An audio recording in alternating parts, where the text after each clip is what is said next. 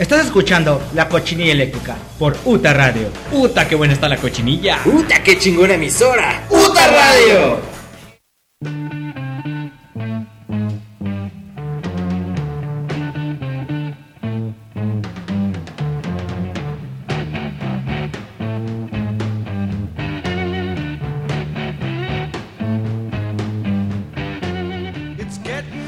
Buenas noches, muy buenas noches, señoras y señoritas, niños y niñas, muchachos y muchachas, se están divirtiendo con este ritmo loco, suena tremendo. ¿Qué tal, qué tal? ¿Cómo están? ¿Cómo están? ¿Cómo les va?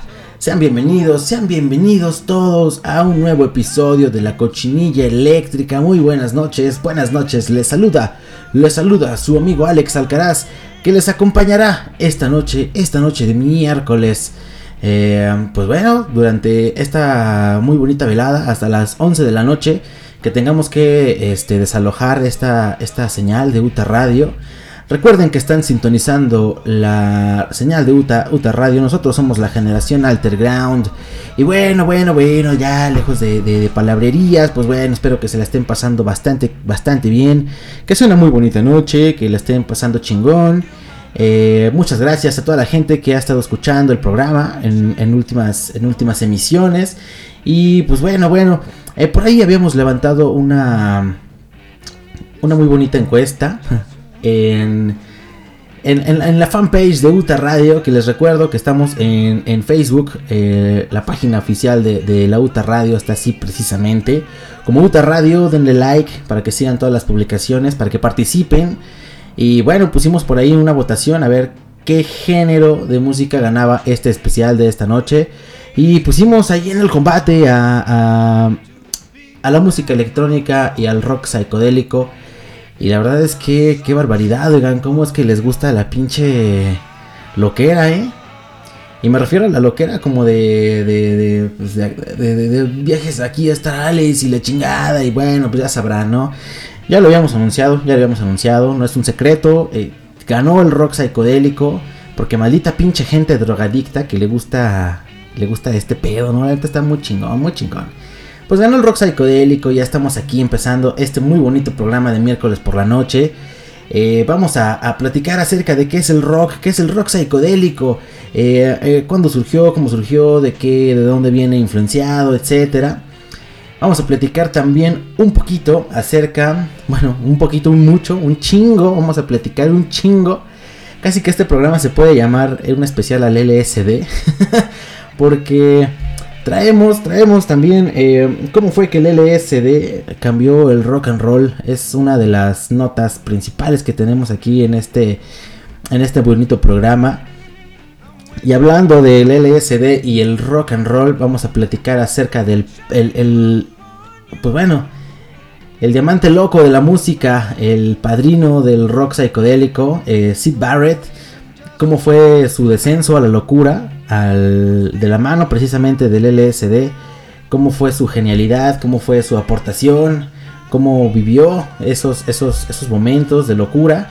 Y bueno, cómo la genialidad y la locura pueden estar este, pues íntimamente relacionadas o a un paso una de la otra. Platicaremos acerca de Sid Barrett, un poquito de, este, de este gran genio. También vamos a platicar otras asquerosas y horripilantes como siempre, claro que sí, pero pues bueno, como este programa está orientado al rock psicodélico y a toda esta onda pues un poquito sesentera, porque es una realidad que se dio muchísimo en 60, 70, todo este pedo vamos a platicar acerca de la historia, la historia, la brutal historia entre Jim Morrison y Janis Joplin. Un, acercamiento muy violento que tuvieron estos dos eh, rockstars, estos dos miembros del Club de los 27. Fue un tanto extraño, un tanto desagradable, la verdad es que sí. Pero bueno, vamos a platicarles cómo es que se dio este acercamiento entre estas dos enormes celebridades del rock and roll. Y pues bueno, exponentes ambos de, del rock psicodélico, de toda esta onda sesentera chingona, este, que se dio, ¿no? Con, con, con pues bueno, con la, con la liberación de las, de los baby boomers que se dieron por ahí, en fin.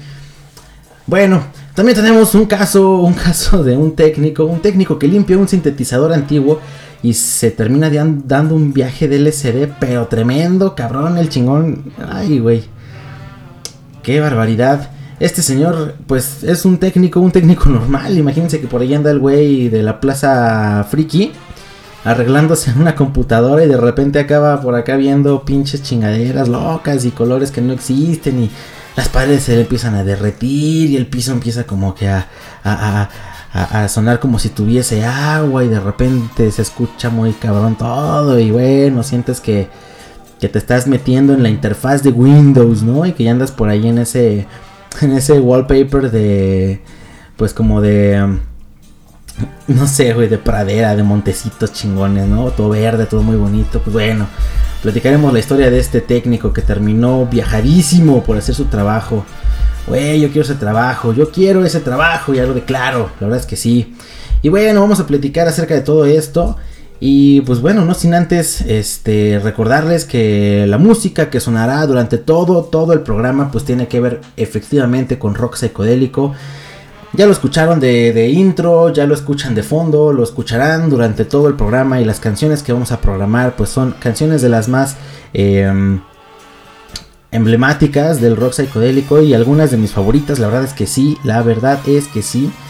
Em, pues bueno, pongan atención por ahí a los fondos, a los intros y sobre todo pues a la música, la música que vamos a programar, canciones completitas al 100%. Y pues bueno, ya hablando de música y de rock and roll y de rock psicodélico, para no demorar más esto, vamos a comenzar con un, eh, ya lo decíamos, uno de los exponentes del rock psicodélico.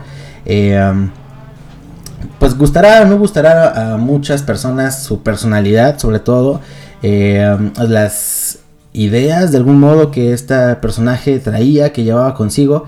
Pero lo que no se puede negar es que fue un grande del rock and roll, que fue una de las personalidades más influyentes en toda la historia del rock and roll.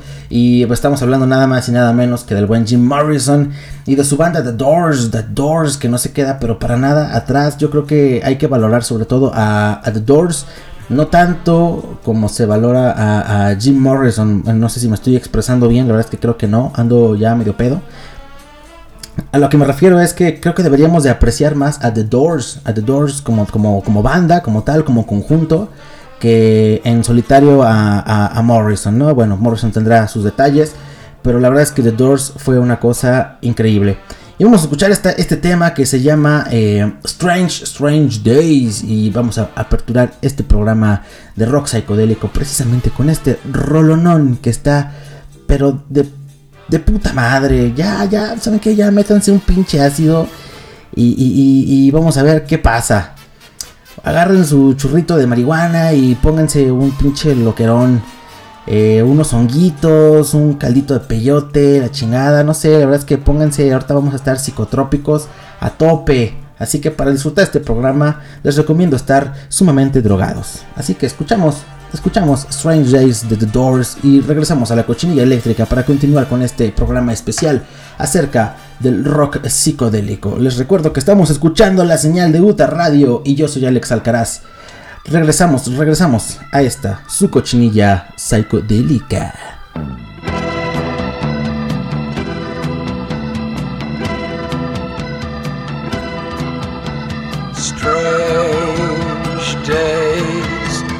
Found uh,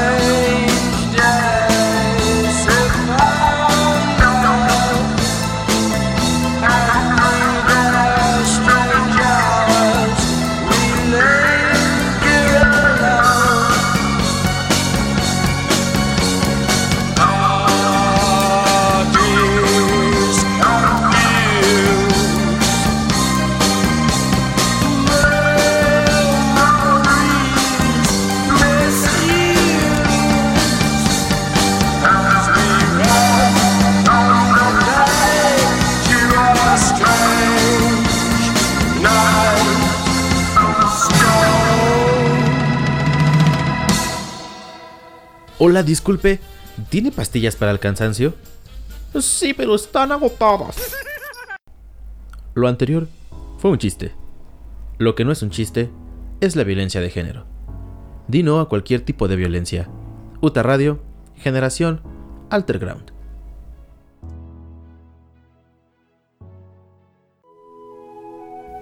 Ah, nada mejor para empezar el día que una buena taza de café. Para ponerte bien Pong, Pongstar Coffee. Café de altura, café auténtico.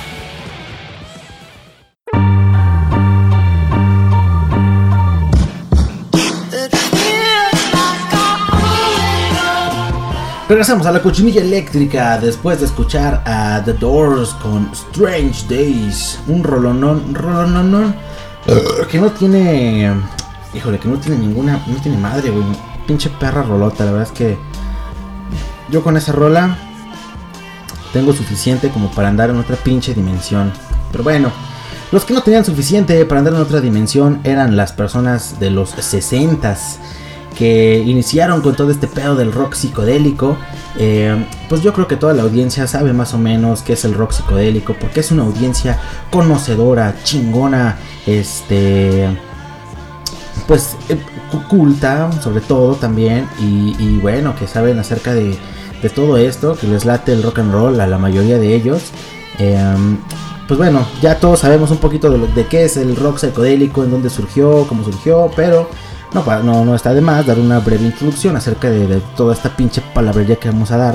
Que yo creo que le deberíamos de llamar, ya lo había dicho, que es el, el programa este, especial del LSD. Porque, porque ahorita ando bien ácido, muchachos, y se me está derretiendo el micrófono. Uy, qué bárbaro.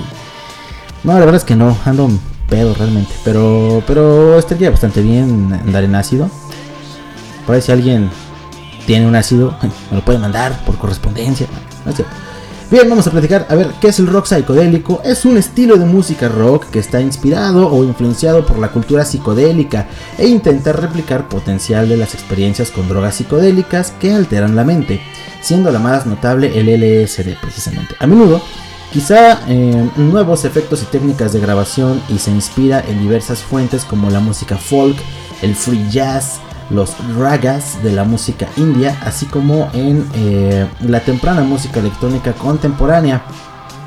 Fue iniciado por músicos y bandas de rock como The Beatles, The Beach Boys y The Birds, surgiendo como un género a mediados de la década de los 60 entre las bandas basadas en la música folk, blues y jazz en el Reino Unido y Estados Unidos. Alcanzó su punto máximo en 1966 y 1969 más o menos con eventos como el hito del verano del amor del 67 y el festival de Woodstock en el 69 eh, convirtiéndose este en un movimiento musical internacional y asociado con una contracultura generalizada antes de iniciar un descenso, este, um, bueno, esta contracultura antes de iniciar un, descenso, ya que el cambio de actitudes, la pérdida de algunos individuos clave y el movimiento de volver a lo básico llevaron a los músicos sobrevivientes a moverse hacia unas nuevas áreas musicales. Bien, en los 60, a mediados de los 60, se les dio por experimentar a todos estos eh, rock and rolleros eh, clásicos. Que, pues bueno, ya se mencionaba ya los Beatles, a The Beach Boys, a The Birds. eh, empezaron con, con experimentación, este, pues psicotrópica, sobre todo en ellos mismos, más allá que en la música, en ellos mismos, y eso les dio la inspiración para poder empezar a hacer cosas distintas. Precisamente, precisamente es de lo que habla la siguiente nota que les voy a, a platicar, porque el rock and roll, pues recordemos, ¿no? Empezó por ahí de los este, 50 s eh, finales de los 40, principios 50, en donde todavía era, era música, en Estados Unidos era música campirana, el hillbilly, por ejemplo. Eh, se empezó a combinar con el jazz, con el, el blues, eh, todos estos géneros muy urbanos, muy de negros se empezaron a combinar con música como folclórica de algún modo, música campirana que era el hillbilly y empezó a surgir el, rockabilly. Del rockabilly se deriva después el rock and roll al adherirle pues la batería, al adherirle ya eh, eh, otro tipo de elementos que ya contiene el rock and roll, la, alineación eh, formal del rock and roll con, con bueno, con Bill Haley y con por ejemplo este Chuck Berry, ¿no? Que fueron los, los, padrinos del, del rock and roll pues bueno, recordemos que todo esto pues era este mucho copete, mucha guitarra, la verdad es que sí, mucho mucha chamarra de piel, sabes, muy muy muy americano el pedo, muy muy gringo. Y, después, después de, mediados de los 60 empiezan a, surgir nuevas nuevas cosas. The Beatles estaba en la pinche cima del éxito, eran la banda y bueno, para mí siguen siendo la banda, pero bueno, eh, en ese momento eran realmente la banda, la banda de, del mundo. Y, empiezan ellos a experimentar con, ciertas sustancias psicotrópicas que los llevan a experimentar a su vez con música. Eh, por ahí también ya había personajes que estaban haciendo algo muy similar. Eh, estaba por ejemplo la banda Cream con Eric Clapton, eh, recordemos esta legendarísima banda. No se diga por ejemplo Pink Floyd, que también pues son, yo creo que son los padres o, la mera pinche verdura del caldo de la, del rock psicodélico. Pero bueno, no se puede demeritar el, el aporte que hizo, por ejemplo, Jimi Hendrix o que hizo, por ejemplo, The Beatles. Y vamos a platicar un poquito acerca de ellos. De qué fue, cómo es que ellos se acercaron al LSD y cómo este influyó en su, en su música. A finales de mayo del 66, una chica de ojos cafés eh, un cantante de folk de Minnesota y el LSD tendrían un impacto indeleble en la vida y la carrera de Jimi Hendrix. Este trío de fuerzas abrirían un mundo interior para el músico que cambiarían para siempre su aparente destino como acompañante de otros artistas. Una vez que estos cambios tuvieron efecto en su vida pasada, acompañando a Little Richard o bailando disfrazado en una revista musical, porque recordemos que Jimi Hendrix era guitarrista de Little Richard, eh, por ahí había un video perdido, es bastante, bastante bueno. Se ve a un muy, muy, muy joven Jimi Hendrix tocando en una presentación como de televisión, de, de, pues de música, pues como rock. Y, se, se, se, nota que es Hendrix por la manera tan descomunal de esta persona de tocar la guitarra. Y obviamente, pues lo está tocando de, con, con, una eh, técnica zurda. Entonces, pues se dice que es este Jimi Hendrix. Y, bueno, muy, muy, muy padre. En fin, continuando con esta, con esta anécdota, esta chica entra a la escena primero, eh, se llamaba Linda Kitt. Ahí por el apellido sabrán más o menos de quién era novia. Una hermosa modelo que era todo lo que Jimmy no. Era, ella era británica, era judía, era bien educada. Eh, y bueno, al final estamos hablando de que Jimi Hendrix no era educado o qué. Bueno, en fin, la vida nocturna londinense este, la llevó a esta mujer a estar, pues, bueno, en, en, en, de bar en bar, viendo talentos, etcétera, pero bueno. Para Jimi Hendrix, lo más impresionante de ella era que su novio, precisamente, era un eh, afamado guitarrista de una bandita británica llamada Rolling Stones, eh, un tal Keith Richards, ¿no? En fin, los Stones estaban a punto de partir a Estados Unidos en una gira para lo que, este, bueno, Linda ya se había adelantado y para conocer la escena de los clubes nocturnos de Nueva York, ella pues anduvo por ahí dando vueltas, etcétera. Como amante de la música que es, llevaba con ella una maleta con sus discos este, favoritos, ¿no? Conocedora de música, em, era lo que, bueno, básicamente este, andaba haciendo esta, esta mujer ya en Estados Unidos, adelantándose a los Stones. Y Jimi Hendrix estaba tocando precisamente en el Cheetah, un ruidoso eh, concierto más acompañado acompañando al cantante Curtis Knight. Durante toda la primavera, Jimmy se había jurado abandonar al grupo para siempre, no era para menos que tuviera ganas de irse, pues el lugar tenía capacidad para 2.000 personas apenas y contaba con 40 esa noche, o sea, tenían nada de audiencia.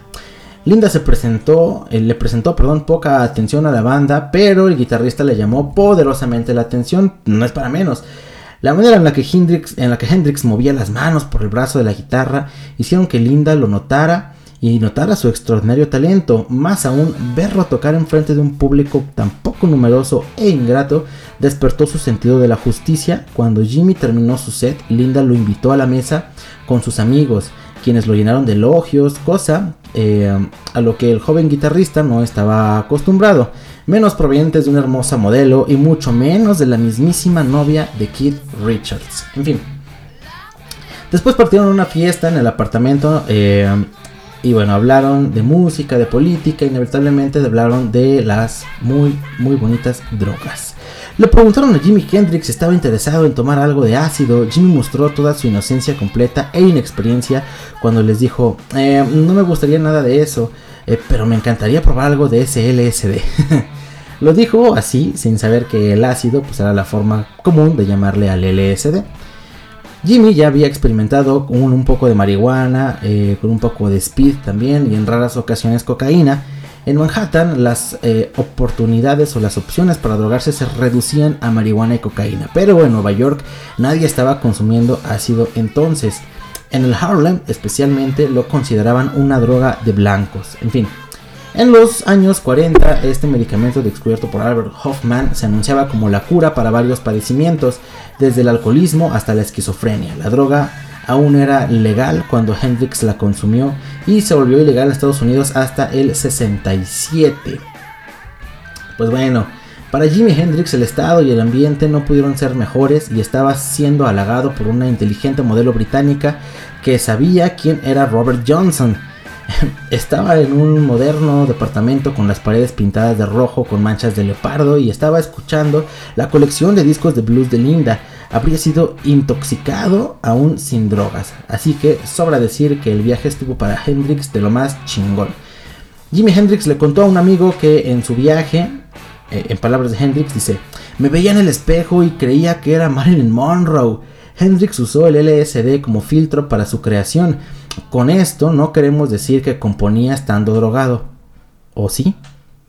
sino que el pensamiento psicodélico influyó profundamente en su estilo de tocar, de componer y de escribir letras. Jimmy le decía a sus amigos cercanos que él no tocaba notas, sino que él tocaba colores. Güey, qué pinche. Esto está chido, eh, está chido, la verdad es que sí. Es amparte. Y que veía la música en su cabeza cuando la tocaba su descripción del proceso creativo es similar a la descripción del Dr. Hoffman en su primer viaje de ácido. Toda la percepción acústica se transformaba en percepciones ópticas. Wey. Esto tiene toda la lógica, ¿eh? Porque el LSD tiene la particularidad o la propiedad de, de, de, ser como disociativo con los sentidos. Entonces, algo que tú normalmente puedes tocar resulta que en ese estado lo hueles. Algo que realmente puedes solo oír, en ese estado lo ves. Es como si ves, este, no sé, ves música, escuchas colores, hueles, no sé, hueles sensaciones, hueles a mierda. Entonces se, combinan, se combinan los, los sentidos, se, se revuelve todo y bueno, ahí está el resultado, ¿no? Esa experiencia cambió para siempre a Hendrix ya después agarró de, su dealer al buen Lemmy. Que por ahí hay una, anécdota de que Lemmy era su, su, dealer, su dealer oficial. Y Hendrix le pagaba para que le consiguiera drogas. Pero bueno, esa es otra historia. George Harrison, George Harrison, vamos a platicar del acercamiento de The Beatles precisamente con esta eh, muy famosa droga. George Harrison cuenta, nos cuenta, porque yo lo entrevisté, nos cuenta la, primera experiencia del cuarteto de Liverpool con el famoso ácido, del cual después John Lennon se volvería un devoto fan. Bueno, John Lennon de qué no se volvía fan, ¿no? Declarando que el mundo surrealista del ácido era en realidad para él. Dice en palabras de eh, Harrison, déjame decirte lo que pasó. Tenía un dentista y nos invitó a John y a mí y a nuestras respectivas ex esposas a cenar. Y él tenía algo de ácido, el cual obtuvo de un tipo que manejaba la Playboy en Londres. El de Playboy lo obtuvo de quien tenía en Estados Unidos, em, ¿cómo se llamaba? ¿Cómo se llamaba? Tim Larry. Y bueno, este tipo ni siquiera lo había probado. Él mismo no sabía nada sobre el LSD y creía que era un afrodisíaco y tenía una novia con enormes pechos. Nos invitó con sus esposas rubias y creo que él pensaba que tendríamos una orgía o algo así. Lo puso en nuestro café sin decirnos. Él no tomó nada. Nosotros no sabíamos lo que, lo que habíamos tomado y ya habíamos hecho un compromiso previo. Después de la cena iríamos a un club nocturno a ver a algunos amigos que tocarían con una banda.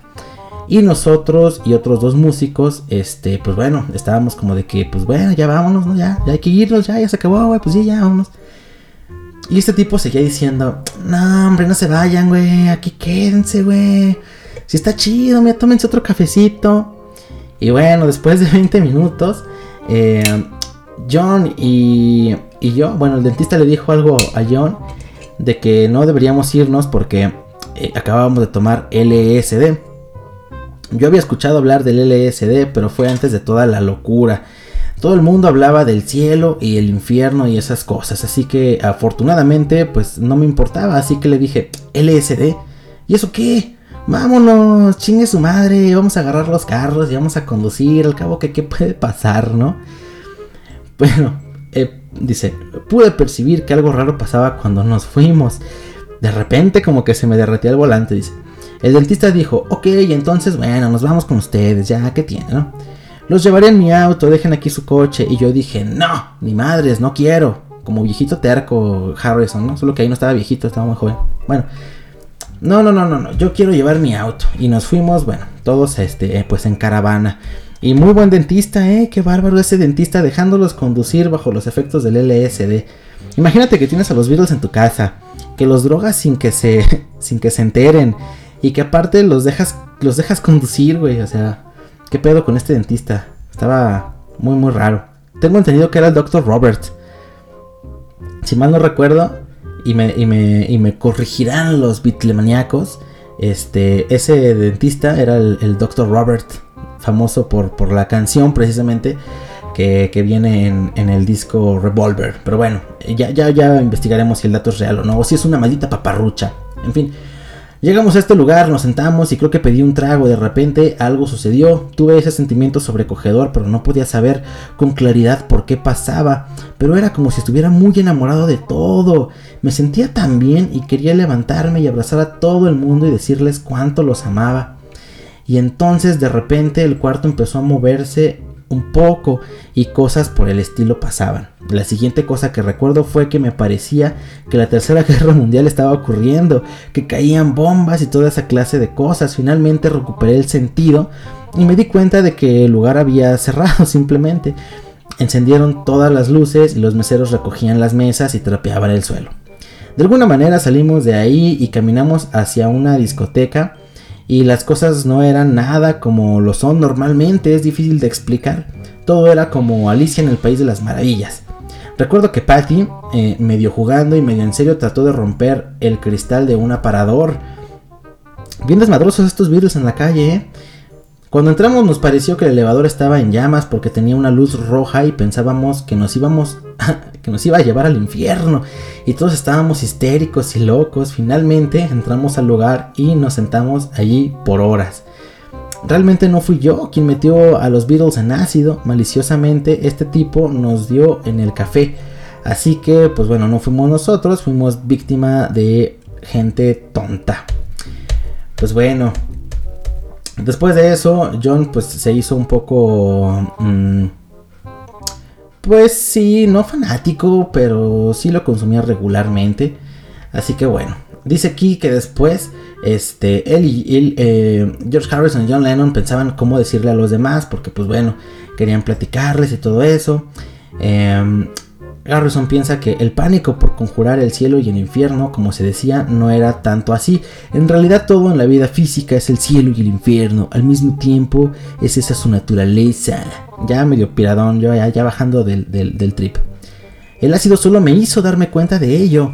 El infierno es infernal si así lo experimentas, y el cielo puede ser divino si así lo quieres, y viceversa, y al revés, y lo mismo, pero cambiando los, los, los sentidos de la palabra que siempre ha sido la misma, ¿no? En fin. Así que pensamos en cómo decirles a Poli Ringo, ¿cómo le vamos a decir? Carajo, se van a enojar, ¿no? Y bueno, teníamos que conseguir más y dárselos básicamente para decirles, güey, pues bueno, ya lo hicimos, pero ustedes también, ¿eh? Así que conseguimos otro poco en Nueva York cuando estábamos de gira y cuando llegamos a Los Ángeles les dijimos, ok muchachos, van a tomarse esto. Uno debía quedarse sobrio, así que pues bueno.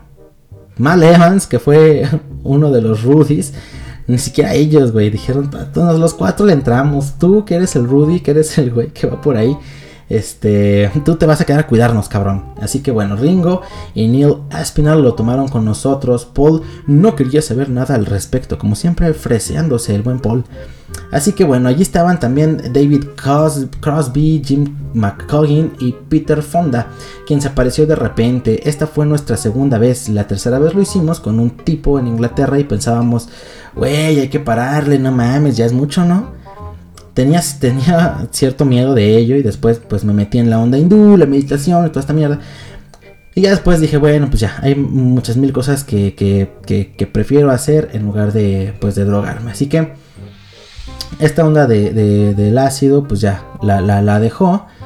Y bueno, tomó durante 1967 algo que eh, parecía que lo habían ya tomado eh, pues todo, ya se habían drogado con todo lo que fuera, en la casa de John Lennon y en la casa de Ringo Starr, y llegué al punto en el que podía manejar un Ferrari por Hyde Park en la hora pico con tráfico en ácido.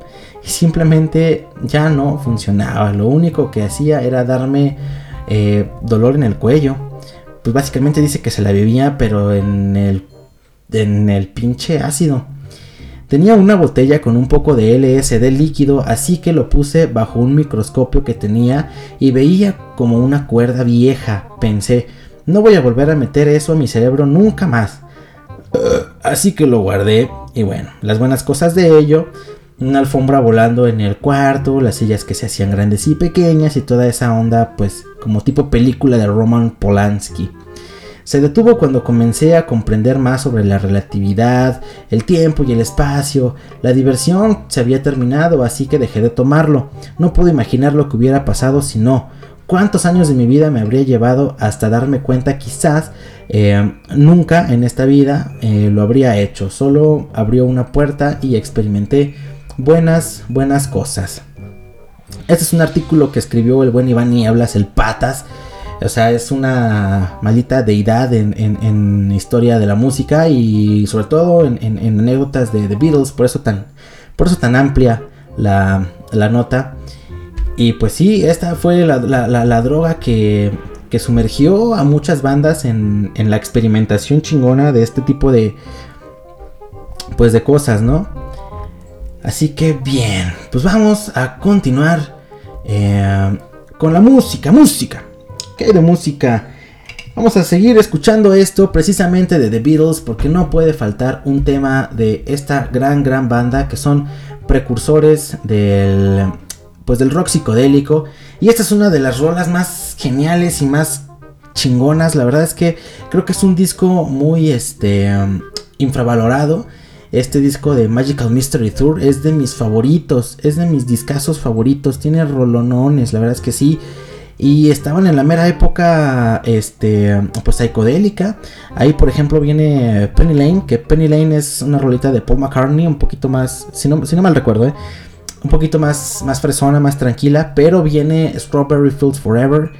Eh, viene este rolonón que vamos a escuchar ahorita que se llama I Am the Walrus.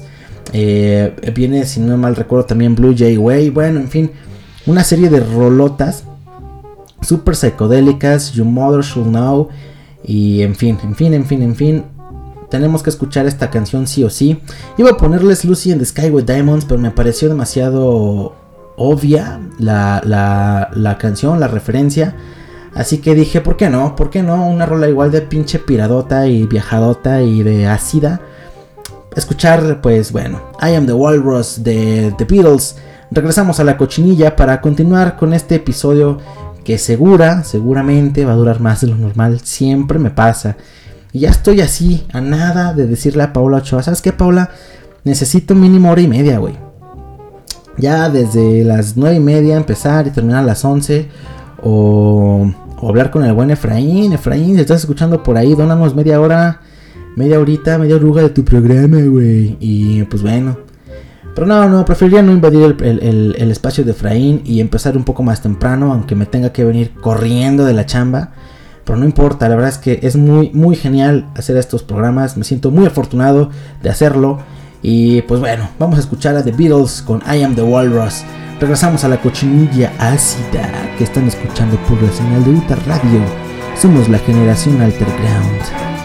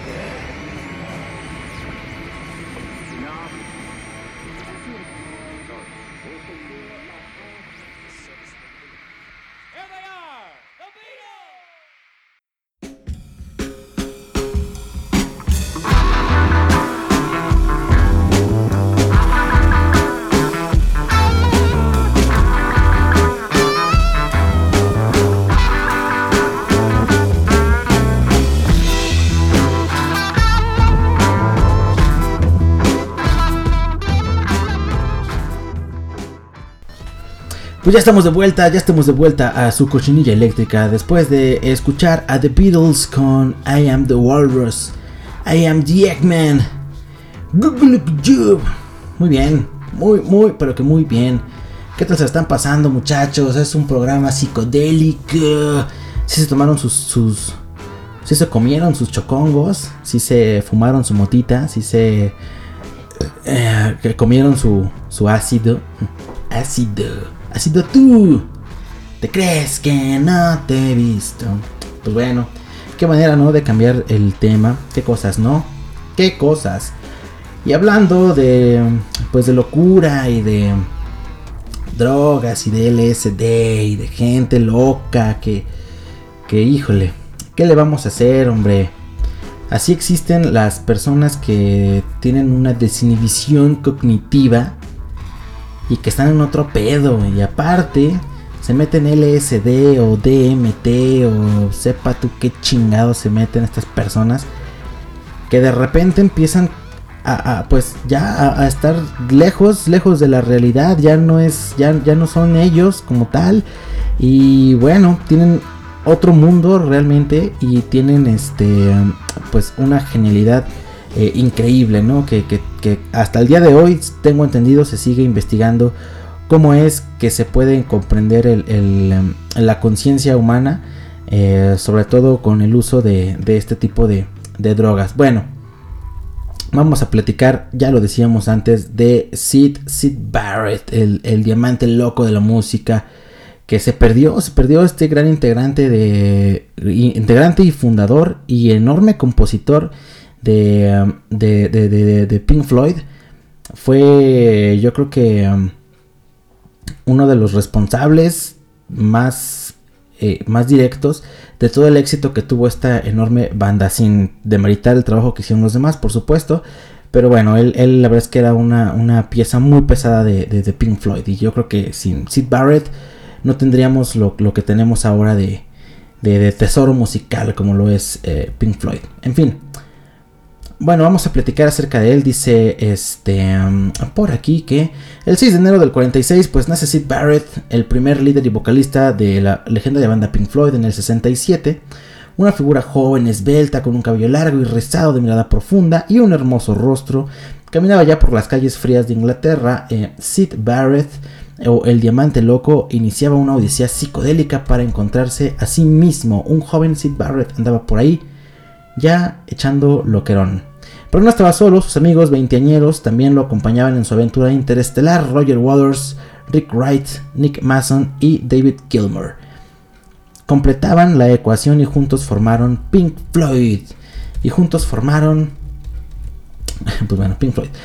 Aunque David Gilmour no se uniría al proyecto desde el principio, él fue quien enseñó a tocar la guitarra a Sid Barrett, pero la realidad es que Barrett nunca se convirtió en el guitarrista más virtuoso. Lo que Sid Barrett tenía de sobra era una creatividad y una brillantez que iba más allá de la comprensión humana, y con eso logró convertir a Pink Floyd en todo un fenómeno mundial. No necesitaba más. Dice en palabras de David Gilmour, aprendimos mucho juntos, fuimos amigos primero, luego tomamos unas guitarras, yo ya estaba tocando profesionalmente en algunos grupos antes que Sid, así que técnicamente hablando yo era mejor que Sid Barrett eh, en, la guitarra. Cuando estábamos en la universidad eh, tocábamos y bueno, nos sentábamos a aprender canciones de los Beatles, de los Rolling Stones, de Rhythm and Blues y escuchábamos la misma música y nuestras influencias eran las mismas. Siempre pensé que yo era mejor guitarrista, pero él era muy inteligente, muy listo y bueno, un artista en todos los sentidos de la palabra. Daba miedo su talento con las palabras, con la lírica y bueno, todo a esta persona le salía natural. Dice David, David Gilmour hablando de su amigo Sid Barrett. El pequeño Sid Barrett demostró desde pequeño un, raro interés por la pintura, literatura y música. Y bueno, siempre fue eh, la imagen de un fiel artista bohemio, inquieto, guapo y rebelde. No bueno, quien escribió esto estaba pero babeando por el buen Sid. En fin. Junto con sus amigos tuvo la inquietud de explorar los límites de su propia mente y esto lo llevó a probar el LCD. Tin, tin, tin, tin. Por primera vez en el año de 1965, cuando se encontraba el auge de la cultura hippie y cuando comenzaron a surgir todo este pedo del arte psicodélico. Lo cierto es que el LSD cambió para siempre la vida y la percepción de Sid. Eh, por un lado, aumentó su creatividad y su capacidad de improvisación, lo que le ayudó a crear el tan espectacular y característico sonido de Pink Floyd. Pero también le trajo consecuencias negativas que terminaron por explotar en el cerebro de un Sid Barrett que desafortunadamente siempre tuvo una sensibilidad y un desequilibrio mental. La verdad es que Sid Barrett ya estaba un poquito tocado desde antes de lo del LSD. También mucha gente le echa la culpa al 100% a la droga y no lo fue, él ya tenía un desequilibrio mental, eh, quizá no muy marcado, pero sí ya presente, obviamente desde antes de que él eh, pues experimentara con estas sustancias, ¿no? En aquellos años aún no se sabían las consecuencias a la salud mental que podrá traer consigo el abuso del ácido lisérgico, ¿no? Pero Sid Barrett pues pronto las conocería. Habla David Gale, un amigo de Sid, de Sid Barrett. Habiendo dejado la escuela y platicando con Sid, surgió en el horizonte en el espectro del LSD. En ese tiempo, toda la gente de Cambridge empezó a moverse en Londres y habríamos leído acerca de las experiencias con LSD. Con gran emoción, Sid y yo estábamos en plenas conversaciones sobre los valores del LSD. Cuando el LSD llegó a Cambridge, era imperativo consumir ácido, quieras o no. Las dosis eran fuertes. Timothy Leary y sus seguidores nos hicieron creer que 500 microgramos era una dosis promedio, cuando 250 o menos eran totalmente adecuados. Con 500 microgramos sucede una irresistible y poderosa convulsión para soltar el ego y meterse hasta el fondo de tu inconsciente en un mundo de alucinaciones.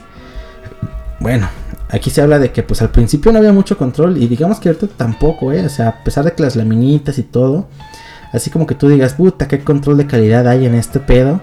Pues tampoco, pero en ese momento, pues bueno, era algo totalmente experimental. En el 65, Sid Barrett, Roger Waters, em, Nick Wright y Nick Mason formaron a Pink Floyd y en este punto el cuarteto bizarro comenzó a tocar en pequeños bares de Inglaterra donde se ganó lugar entre las bandas de la escena underground.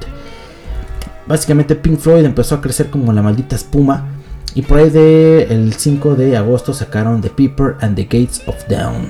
Todavía eran unos chavalitos.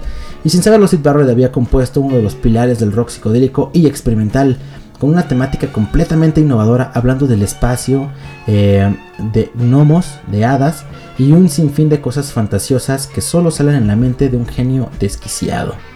Vamos a ver lo que opina una cita de Royal Waters. Dice, nosotros tocábamos canciones de otra gente, blues mayormente, y una que otra canción pop. Pero después Sid comenzó a escribir canciones por ese tiempo. Sid siempre estaba con sus ojos brillantes y llenos de entusiasmo, tenía una capacidad enorme para la vida y sus pinturas eran geniales, porque pintaba mucho en esa época. También era muy innovador y absorbía las ideas musicales de mucha gente.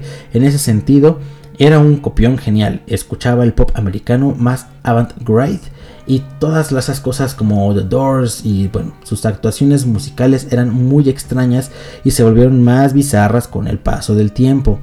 Era una estrella, un hombre atractivo en casi todos los sentidos, dice el buen Roger Waters. Bueno, este álbum llevó a Pink Floyd a su fama eh, internacional, bueno, su fama al menos en Inglaterra, una fama que Sid Barrett no buscaba y desde ese, entonces, en esos momentos, pues él ya se encontraba en una etapa de autodescubrimiento que terminaría con un colapso mental. Por esos años Sid Barrett ya abusaba del LSD, le gustaba en cantidades, bueno, industriales y su conducta cada vez se volvía más errática y bizarra, lo que comenzó a cobrarle factura a Pink Floyd, pues tenían que lidiar con las excentricidades de su líder. En el 67 Sid Barrett desapareció durante 5 días en los que nadie supo qué pedo con él, pero fue el punto de quiebre en la vida de Barrett. Justo en esos días nadie sabe qué fue concretamente lo que le pasó o cuánto LSD tuvo que consumir, pero la triste realidad es que ya nunca regresó de ese viaje, perdió su mente, su alma y su esencia. En algunas de estas calles frías y oscuras de Inglaterra estaba en estado catatónico y entregado completamente a la locura. Sid Barrett pasó de ser el diamante más hermoso a ser una piedra más en el camino, por lo que el resto de la banda decidió llamar a David Gilmour para comenzar a suplir en la guitarra a Barrett. Al menos eso en las presentaciones en vivo. La idea inicial era mantener a Sid Barrett en la banda y que siguiera aportando en el proceso creativo de Pink Floyd, pero bueno, ya que no tocaban los conciertos porque ya no tocaba nada bien. Como era de esperarse, esta idea no funcionó y sus cuatro amigos de la adolescencia tuvieron que relegar a Sid Barrett de la banda que él mismo había creado y llevado a la fama. Con la canción eh, Juke Band Blues del álbum A Scarful of Secrets, Sid Barrett se despidió para siempre de Pink Floyd y se alejó por un par de años de la música. En palabras de David Gilmour, yo no sabía que iba a reemplazar a Sid. Se hablaba de que eh, eventualmente él se iba a quedar en casa para dedicarse a escribir y un personaje como Brian Wilson y nosotros continuaríamos usando su material, pero esa idea fue descartada rápidamente porque Sid no estaba actuando para nada en el escenario. Fue una tragedia porque ninguno de nosotros sabía nada de la esquizofrenia o sobre ninguna clase de enfermedad mental en ese momento. Al final, fueron cinco los conciertos en donde los cinco tocamos juntos hasta que al final dejamos de ir a buscarlo. Estoy seguro de que todos nos sentamos en una especie, eh, todos nos sentíamos en una especie de culpa y la sentimos durante mucho tiempo, eh, incluso después de que Sid se alejó para no volver nunca más al grupo. Pues sí sintieron culpita de que lo abrigaron, lo hicieron para un lado, pero es que el güey ya no, ya no, ya no agarraba la onda. Después de, de, Pink Floyd, Sid Barrett eh, le afectó considerablemente todo esto y se acercó a otro tipo de drogas como el Mandrax, que es un medicamento hipnótico y muy muy potente. Y esto aceleró todavía más su declive mental. A pesar de ello, Sid Barrett intentó en el 70 proyectar su carrera como solista, pero ya era imposible tocar la misma canción dos veces seguidas para él. Así que bueno, logró publicar dos discos de estudio donde Roger Waters y David Gilmour hicieron de productores. Los álbumes cosecharon algún éxito discreto en aquella época, sin embargo, eh, dichos cortes son piezas de culto ya ahora en la actualidad, así como lo que realizó Sid Barron en su corta eh, carrera, porque nunca despegó realmente. Él ya como solista. Dice David Gilmour, durante la grabación de ese disco yo iba a buscar a Sid a su casa y lo sentábamos frente al micrófono y tratábamos de que hiciera algo. Recuerdo que tenía las canciones anotadas en un papel, tenía las palabras de algunas de ellas, pero no todas. Y él no hacía la misma canción dos veces, tomaba una y hacía una versión, tomaba otra y le cambiaba el ritmo o las palabras, también este, las cambiaba. Obviamente eso hacía imposible que los músicos las ensayaran y menos que las pudieran tocar juntos. Hacer que los músicos tocaran algo tan libre así era casi imposible. Aunque alcanzamos a hacer algunas cosas, el problema es que Sid estaba consumiendo demasiado Mandrax por aquella época. Eso lo dice David Gilmour. Después de fracasar en su regreso, Sid Barrett decidió abandonar la música y alejarse de los reflectores para siempre. Incluso se alejó de sus viejos amigos hasta el año 75. En donde después de estar perdido y de nadie saber nada de él, eh, la sombra de Sid Barrett estuvo eh, presente en cada uno de los miembros de Pink Floyd y dicho encuentro hizo que la sombra se volviera más densa y pesada para sus cuatro amigos. Este encuentro se refiere a cuando Sid Barrett, este, pues bueno, regresó, regresó después de muchos años. Eh, una tarde del 75, la figura maníaca, completamente calva, sin cejas ni pestañas y con un evidente sobrepeso, se presentó en los estudios Abbey Road, en donde Pink Floyd se encontraba grabando Wish You Were Here. Era pues el mismísimo Sid Barrett que había perdido toda su cordura y su belleza Roger Waters y Rick Wright eh, se echaron a llorar en el momento en el que lo reconocieron y decidieron mostrarle el avance de Sunshine on You Crazy Diamond, que casualmente iba dedicada para el mismo Sid. Eh, de dicho encuentro quedó una fotografía muy impactante, además se pueden apreciar las consecuencias negativas que trae consigo el abuso en, las, en el consumo de las drogas, finalmente puede ser combustible pues para pesadillas.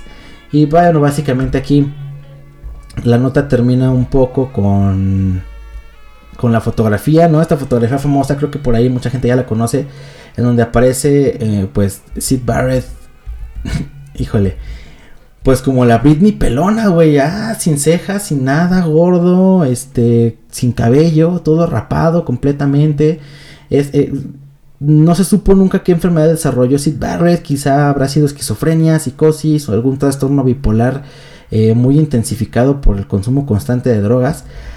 Hasta que en el 2006, el 7 de julio, eh, debido a un cáncer de páncreas, Sid eh, murió, ¿no? Falleció en, en- en esas circunstancias. Y bueno, aquí dice la nota que, bueno, lamentablemente Sid ya había muerto hace algunas décadas atrás. No de manera física, pero sí de manera mental e, y pues es- espiritual. Pues, híjole. Personajes también de la talla como David Bowie y Paul McCartney declararon que la música de Sid Barrett los vio bastante, pero que bastante influenciados.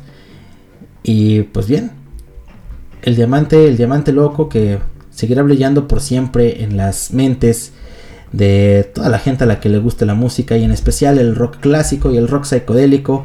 Pues bueno, es un referente enorme Sid Barrett, una de las personalidades más controvertidas de la música y una de las historias más crudas y más feas, la verdad es que sí, de cómo alguien que abusa de las sustancias pues puede llegar a arruinarse él mismo, ¿no?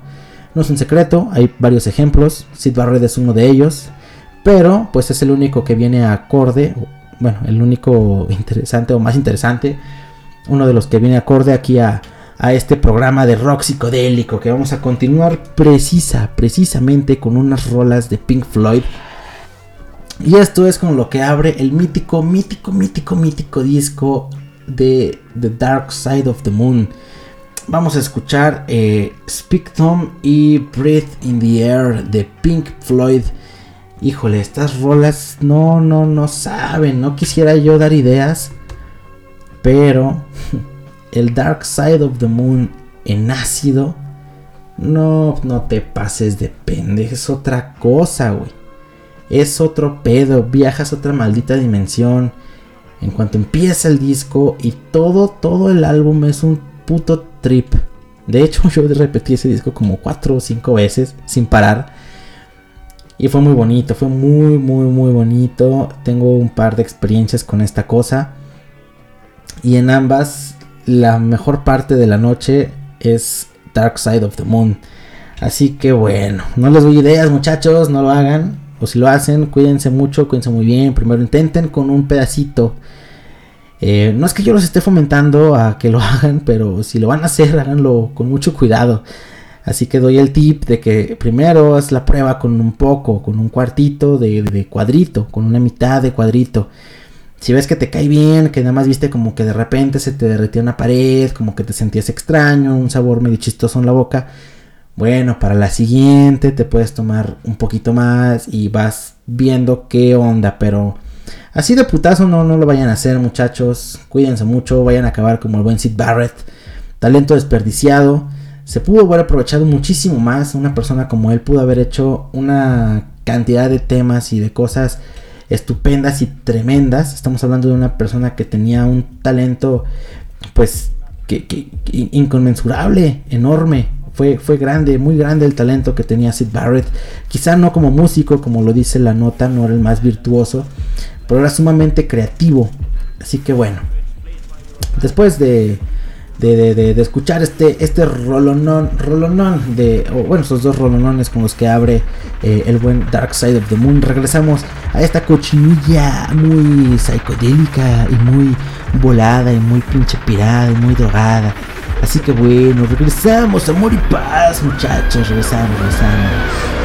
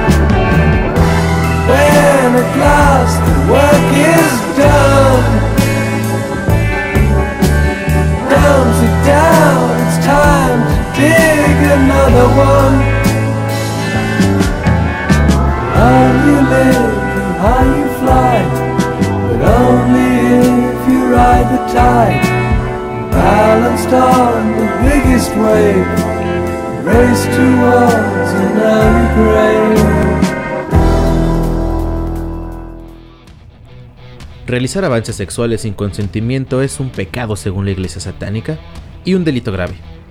Así que además de terminar en la cárcel con un negro de dos metros, terminarás violado y sobajado por Satanás durante toda la eternidad. Di no a cualquier tipo de violencia. Uta Radio, Generación, Alterground. Y si ya se van a poner pedos, que sea en Utabar. Insurgentes Norte 134 Centro, Ciudad de México. Pistéate. One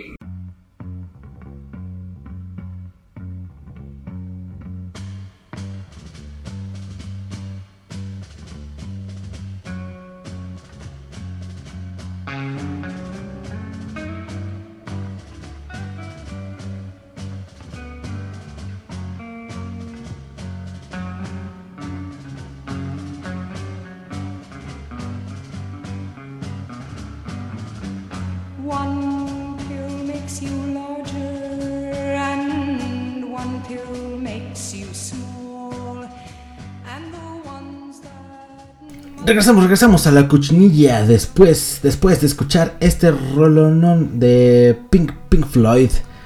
Que qué barbaridad, qué barbaridad. Ya, le- ya, les, ya les platicaba muchachos que es uno es una de las experiencias más eh, híjole pues qué será no quisiera decir que más reconfortantes o más más bonitas porque hay muchas experiencias muy bonitas pero en cuanto a sustancias creo que sería la única que yo me animaría a decir que pues bueno la única que yo me animaría a decir pruébala no o sea con gente que, que, que, quiera hacerlo, que, que les lata, que a lo mejor este tengan esa inquietud. Quizás la única que yo le diría pruébala, ¿no? Obviamente cada quien bajo su propio riesgo, sabiendo los, las implicaciones. Pero sí, es una cosa. Uff, maldita sea con el LSD. Pero bueno, vamos a platicar rápido ya para terminar este programa. La anécdota, la anécdota de Janis Joplin y Jim Morrison. ¿Cómo fue? ¿Cómo fue que estos eh, dos titanes del rock and roll se conocieron? ¿Y por qué se dice que fue violento? Pues bueno, Jim Morrison es considerado como un dios para muchas personas, sin embargo, vamos a presentar este lado violento justamente ahora. Resulta que Jim y Janis se conocieron en uno de los tantos conciertos que se hacían a finales de los 60 en la costa oeste de Estados Unidos. Ella era una de las personas que se emborrachaban y comenzaban a hacer chistes, a reírse, a jugar, a cotorrear con los amigos, pues muy vato, ¿no? Muy, muy a toda madre. La bruja cósmica le gustaba el sexo y aprovechando la estadía en las comunas hippies, se acostaba pues con quien le diera la chingada gana. Una noche vio a Morrison y dijo, pues de aquí soy, ¿no? Sobres, voy, quepo, dijo. Y se le lanzó al rey lagarto, se le lanzó como maldita lagartija. Quien bueno, a su vez también dijo, pues, pues aquí estoy, soy el rey lagarto, chinga su madre, la bruja cósmica, ¿no? Vamos a, ver qué sale de acá, ¿no? Un lagarto cósmico. Y entonces, bueno, también respondió al llamado, comenzaron eh, el proceso de reconocimiento íntimo.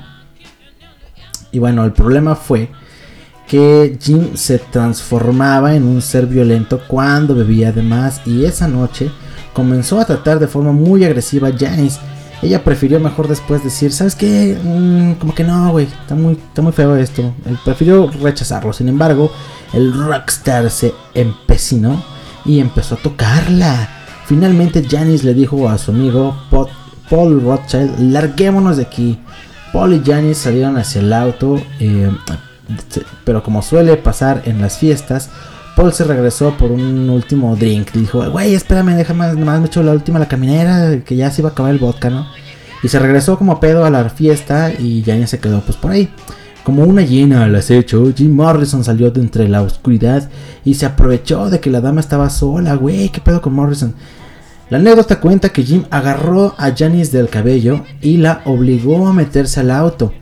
Claramente su intención era forzarla a tener sexo, pero en ese momento la madre del rock and roll tomó una botella de whisky chingón y se la reventó en la cabeza al rey lagarto. Morrison cayó inconsciente durante el resto de la velada y al día siguiente Jim eh, llamó, llamó a Paul Rothschild y le dijo, wey, qué gran mujer es terrorífica. Yo la quiero conocer, es arte. y bueno, en lugar de pedir una disculpa, el muy patán Jim exigió el número para volverla a ver.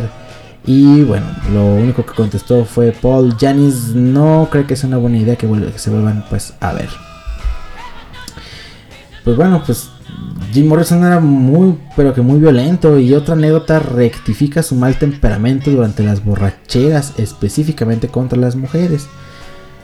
Bueno, nuevamente Jim y Janice se volvieron a encontrar en una noche de copas, una noche loca. Y como era de esperarse, el choque de temperamentos desencadenó un momento muy incómodo. Morrison, ya bien pedo, y en su estado de pinche ogro, volvió a forzar a Janice esta vez para tener sexo oral en los baños del bar.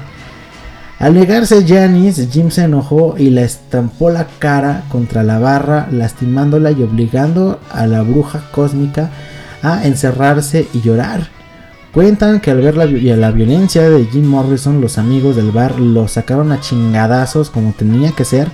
Y antes de que terminara la riña, Jeans, eh, Janice salió del baño y le volvió a estrellar otra botella en la cabeza. Mocos, por cabrón.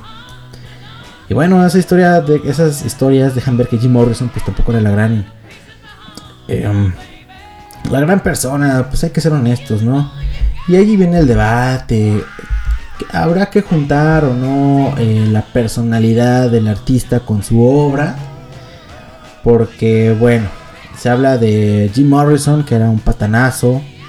Se habla de, eh, pues no sé, por ejemplo, eh, Michael Jackson y todos esos escándalos personales que tuvo. Que, bueno, pues bueno, se, se- se- se le declaró inocente, pero de cualquier manera, pues sí estaba como que muy raro, ¿no? Un güey medio trastornadón con una mansión enorme llamada Neverland, con un chingo de morrillos siempre ahí que dejaban, que sus papás dejaban que se durmieran con él, pues sí está medio extraño, ¿no? Entonces, eh, eh, ¿cómo separar eso, no? Porque obviamente el legado que nos dejó Morrison, el legado que nos dejó Michael Jackson, pues fue eh, o es tremendo, ¿no? Es algo que no, que no, que no tiene comparación en su ramo y, y bueno, sí es como que cómo separar esas dos cosas o tienen que ir totalmente juntas o qué, o qué pedo, ¿no? Incluso por ahí también está en escritores el, el gran Lovecraft, que se dice que era muy racista, ¿no? Que, que no le agradaban los negros, eh, ni, la, la- o sea, ni, ni los latinos, ni nada que no fuera así como, pues, mu- muy inglés, muy chingón, o no sé, gente blanca, estadounidenses, etcétera. Eh, pues se habla, se habla de, de- que el, el buen Howard Phillip era bastante, bastante eh, eh, discriminatorio. Y bueno, pues la obra que nos dejó, pues es una cosa tremendísima, ¿no? Y, y cómo separar ambas, ambas cosas. Bueno, ahí está el debate, piénsenle, eh, platíquenlo en grupos de tres y luego me dicen qué opinaron. Y ya para terminar, un casual hecho de un técnico que limpiaba un sintetizador, sintetizador antiguo. Chingada madre ando yo también ya bien. Ya se me revuelven las letras y ya ando pachecote y, chingón. Y ay, yo soy uno con el universo y me voy a las estrellas y regreso. Que sí se siente así, ¿eh? Llega un momento en el que dices, uff, ya no estoy en donde estaba y ya no sé dónde estoy, pero no me importa porque se siente bien. En fin. Se las dejo de antojar, ¿eh? porque les va a, pasar a, les va a empezar a babear la neurona. Bueno, vamos a leer la anécdota esta de Elliot Curtis, quien al estar limpiando un viejo sintetizador se aventó un viaje de 9 horas con LSD. ¿Cómo fue que a esta persona le pasó esto? Pues bueno, resulta que el buen Curtis tomó un proyecto personal para restaurar un sintetizador modular marca Bucla, modelo 100 Vintage, eh, según la KPIX 5 o 5. Bueno, de San Francisco, el instrumento que estaba estado, que había estado desde la década de los 60 en una habitación fría y oscura en la Universidad Estatal de California. eh, fue por lo que se decidió darle una nueva vida y lo llevó a la a su casa, comenzando pues a repararlo. Todo iba de maravilla, un nercito abriendo un aparato para repararlo, nada fue lo normal. Hasta que después de abrir el módulo de paneles rojos en el sintetizador, notó que había una costra y un residuo cristalino en él. Y claro, hizo lo que cualquier persona encargada de arreglar un instrumento viejo haría, rociar un poco de limpiador. Al pasar el residuo eh, por sus dedos e intentar quitarlo raspándolo, pues bueno, fueron más o menos unos eh, 45 minutos después de que comenzó a sentir un hormigón en el cuerpo. Y esto fue el comienzo del viaje ácido que para Elliot fue eterno. Tras hacer las pruebas químicas se identificaron las sustancias y el sintetizador que, que- que- que él estaba reparando y resulta que tenían LSD. Como un investigador anónimo del ácido explicó lo sucedido, resulta que cuando se almacena en un lugar fresco y oscuro la droga puede permanecer potente durante varias décadas.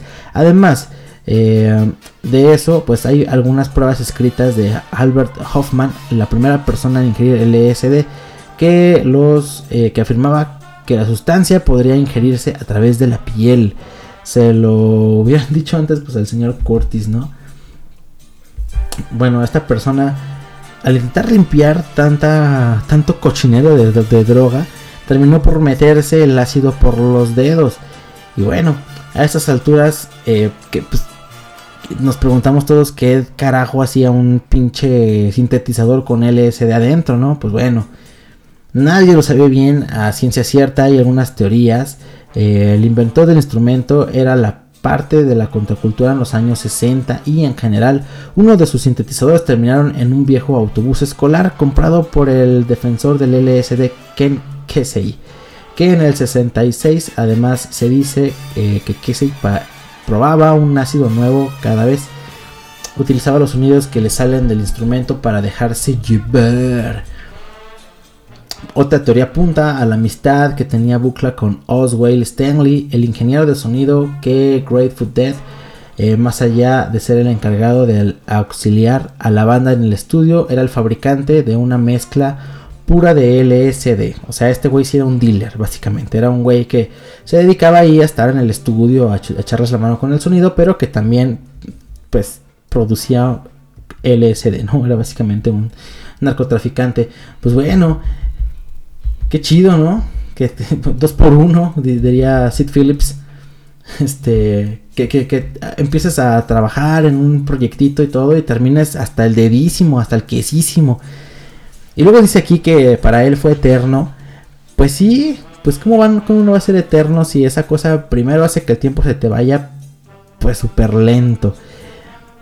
Y segundo, que las personas que están drogadas sin saberlo o sin quererlo, sin desearlo, eh, tienden a, extenderlo o a expandir los síntomas mucho más allá de lo que realmente son. y lo digo por una experiencia horrible que tuve. En la cual, híjole, ¿se las platico o no se las platico? Pues bueno, ya está durando un putero el programa. De todos modos, ya, ¿no? Nos van a correr. Empezamos a las 9 y media. Terminamos a las 11. No importa, no importa. Vamos a ver. Em, resulta que eh, Ron Durden y yo teníamos eh, pues bastante mm, eh, pues marihuana, Mary Jane. Y esa Mary Jane era de un primito de, de- de Ron Durden, al cual le entraba duro al, al- le quemaba duro las patas al, al diablo. Entonces nos, nos- nos- nos regala de algún modo, por circunstancias, nos regala un- una cajita llena, bastante generosa de- de droga. Y se me ocurre a mí y a mi, y a mi fabulosa novia decir, ¿por qué no hacemos unos pinches eh, cupcakes muy chingones con esta mierda? Y nos ponemos hasta el queso en la noche. Pues ahí estamos. Horneé y horneé este pinches eh, brownies. Y, y nos quedaron bastante ricos. Pero según el cálculo que hice yo, y sabrán ustedes que el cálculo lo hice con las nalgas, terminé, terminé por poner, por, por ponerle mucha cantidad de, de marihuana a, a- a- por, por brownie, porque era una mezcla homogénea en la cual pues se repartía en cantidades iguales. Terminé por ponerle sustancia de más. Y a la hora de comernos estas mierdas, pues nunca me ha caído mucho la marihuana. Así que estaban aquí mis amigos. Estábamos pasándola bastante, bastante bien. Con musiquita, lucecitas, la chingada. Y eran unos panques enormes del tamaño de, tu- de la palma de tu mano. Entonces yo me tragué uno. Uno porque dije, esta mierda me va a hacer daño. Ok. Mi novia se tragó uno. Unos amigos tragaron otros dos o tres. Pero habíamos hecho un chingo. Es que de verdad era bastante. Resulta que todo el mundo se siente de la chingada a los pocos minutos, incluyéndome a mí. Eh, mi novia es la primera que empieza a sentirse muy, pero que muy mal. eh, la acompaño al baño, este, eh, no quería hacer nada. Su, su- papá, por suerte, es médico. Y me dijo, ¿sabes qué, güey? Yo quiero que me lleves con mi jefe. Y yo así como de que, por favor, no. Y yo dije, no, ¿cómo crees? Pues es que aguanta, mira, ahorita se te va a pasar, no pasa nada, respira. No, yo me quiero ir con mi papá, necesito ver qué tengo, porque me siento que me estoy muriendo, cabrón. Y yo le dije, bueno, bueno, está bien. Pues agarramos nuestras cosas sin pura chinga y ahí vamos a la casa y le tuve que decir yo con los ojos todos pinches chiquitos, drogado hasta el más pinche pelo chiquito de mi dedo chiquito del pie, estaba yo hasta el, hasta el cepillísimo. Y yo andaba yo con los ojos como que se me iban y como que me regresaban y, que le explico, ¿no? Le dije, lo que pasa es que pasó esto, pasó esto otro, hicimos esto, eh, ella se comió tanta cantidad, así y así.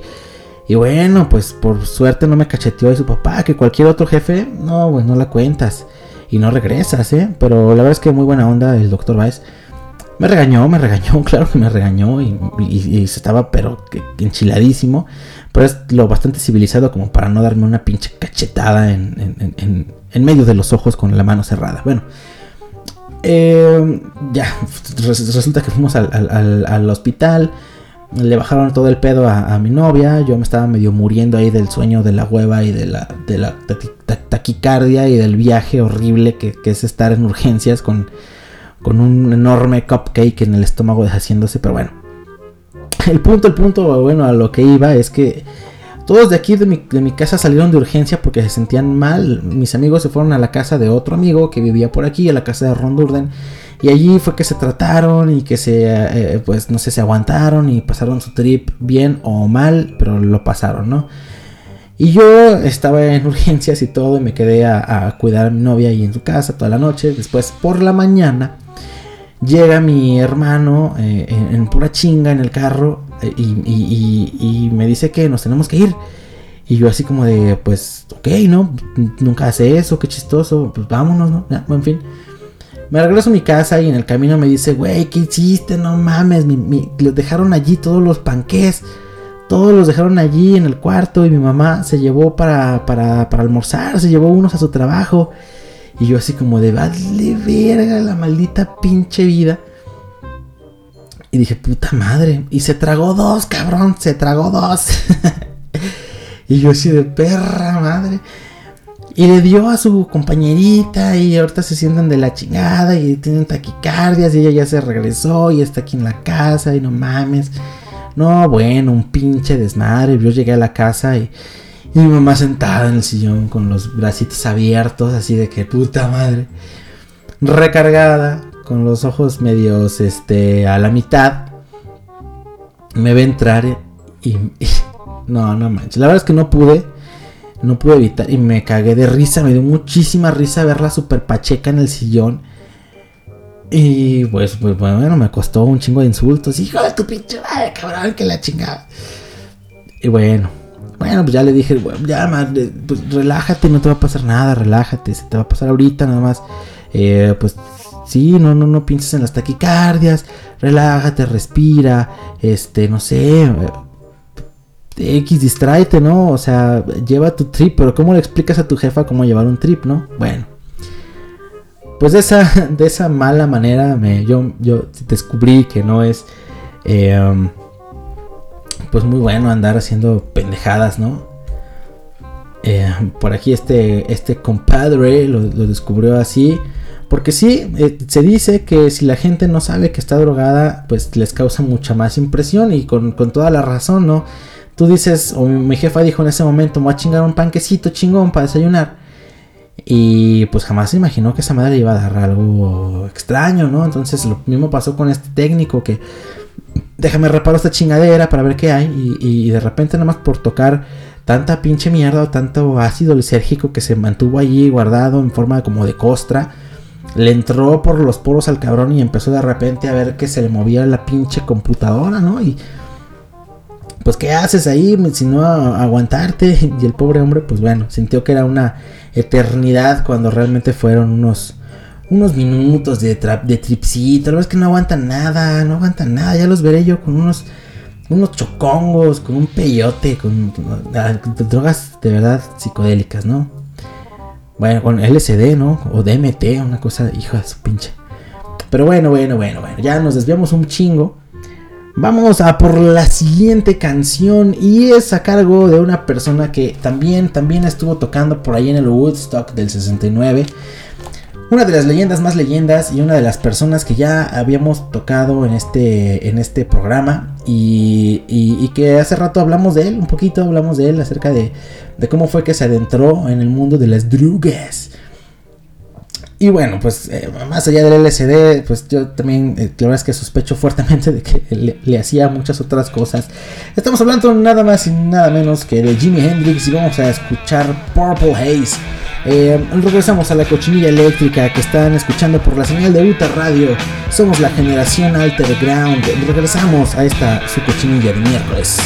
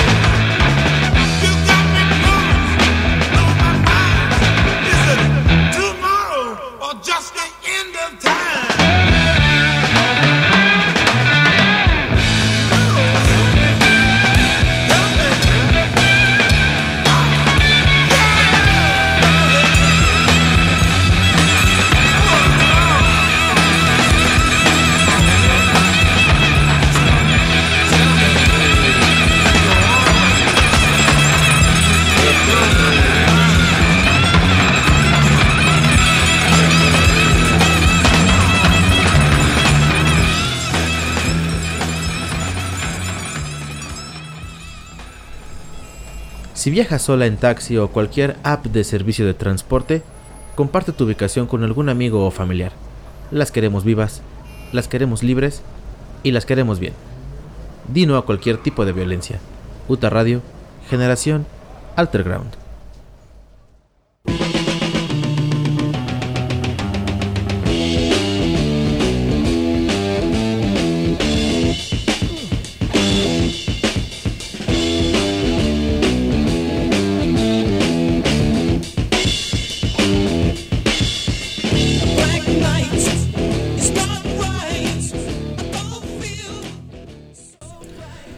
Estamos de vuelta a, la cochinilla, a la cochinilla eléctrica que están escuchando por la señal de UTA Radio. Somos la generación Alterground y acabamos de escuchar eh, a Jimi Hendrix Experience o The Jimi Hendrix Experience con Purple Haze. Un rolón, rolón, rolonón que no tenía que faltar esta noche de rock psicodélico, psicodélico.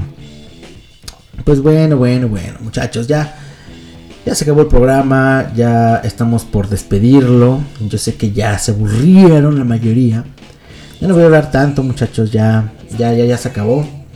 Pero no se va a acabar este programa sin antes, este, pues bueno, recordarles que estamos en Facebook como la Cochinilla Eléctrica Podcast. Eh, me encuentran a mí en lo personal como Alex Alcaraz en Facebook también. Encuentran el Facebook o la fanpage de UTA Radio eh, como UTA Radio. Denle like. Está el grupo también, el grupo de WhatsApp. Sí, hay un grupo de WhatsApp que se llama el grupo oculto. Pero bueno, ese link se los paso después. Y está el, el, em, el grupo de Facebook que se llama UTA Radio. Es un grupo público. Soliciten unirse. Es muy, muy, muy chingón el contenido que se comparte. Sobre todo gente de la, de la, de la que, que escuchen la cochinilla y les late ir allá a la UTA, mm, pues bueno, de lo que se pierden, porque allí están toda la información, todos los eventos. Acaba de ser el Hell Lovers, que, se, que estuvo bastante, bastante chido, muy entretenido, como siempre, un fiestononón año con año, haciéndose y celebrándose el Hell Lovers en este mes de febrero.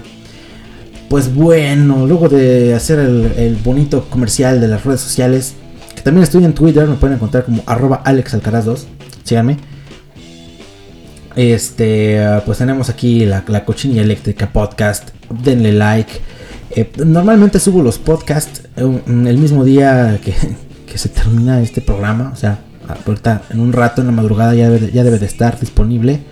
Por si se lo perdieron, lo escuchen. Y si no, probablemente el día de mañana, mañana jueves, los jueves ya debe de estar el programa al 100% en la plataforma de Spotify y en la plataforma de Anchor. Así que escúchenlo, no se lo pierdan. Yo sé que duró bastante, bastante, bastante este episodio. Casi hora y media, creo. Así que bueno, yo, yo los, los entiendo. Si no lo escucharon completo esta noche. Este, si se perdieron la mitad, tienen otras cosas que hacer, acaban de llegar o lo que sea. Pues bueno, conéctense, escúchenlo a ratitos, que les vaya entrando la cochinilla de a poco, ¿no? Eh, porque así es, así es como, como la cochinilla debe de entrar en sus, eh, en, sus, en sus profundidades y en los anales de este, de este muy bonito eh, contenido que tenemos aquí en Uta Radio. En fin, vamos a mandar saluditos, saluditos que tenemos pendientes a la gente que nos ha estado escuchando. El señor Brian Bass.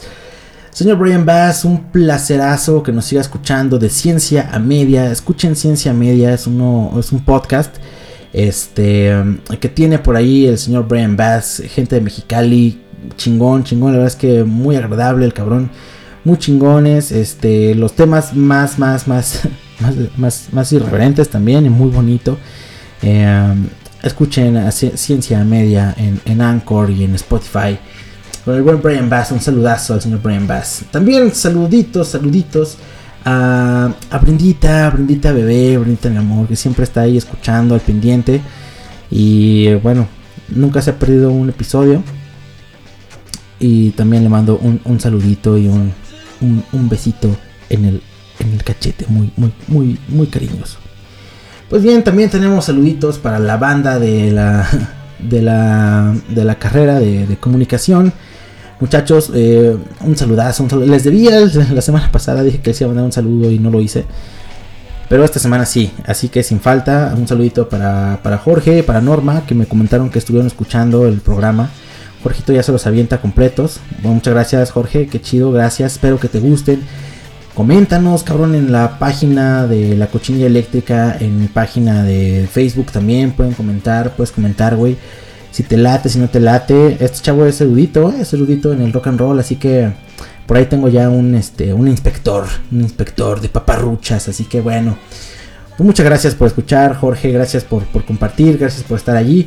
Y a, todo, a todo el, aula y los, los nuevos escuchas que, que están allí en la, en la carrerita de ciencias de la comunicación eh, a 121. Así que bueno, saludo para todos ellos. Saludo también para Jacqueline Rodríguez, que también me pidió un saludito la semana pasada en el programa este que transmitimos el miércoles pasado. Bueno, no lo pudo escuchar, me pidió después el podcast, se, lo pasamos. Y bueno, pidió también un, un, saludazo, un saludazo afectuoso para ti, este, Jacqueline Rodríguez. Y bueno, para toda la gente que nos ha escuchado, que nos está escuchando, que nos escucha, que se reporta, que no se reporta. Y toda la pandilla de podcast en español, para, bueno, El Vagando, Chicha Moret, Los Clavos de Cristo.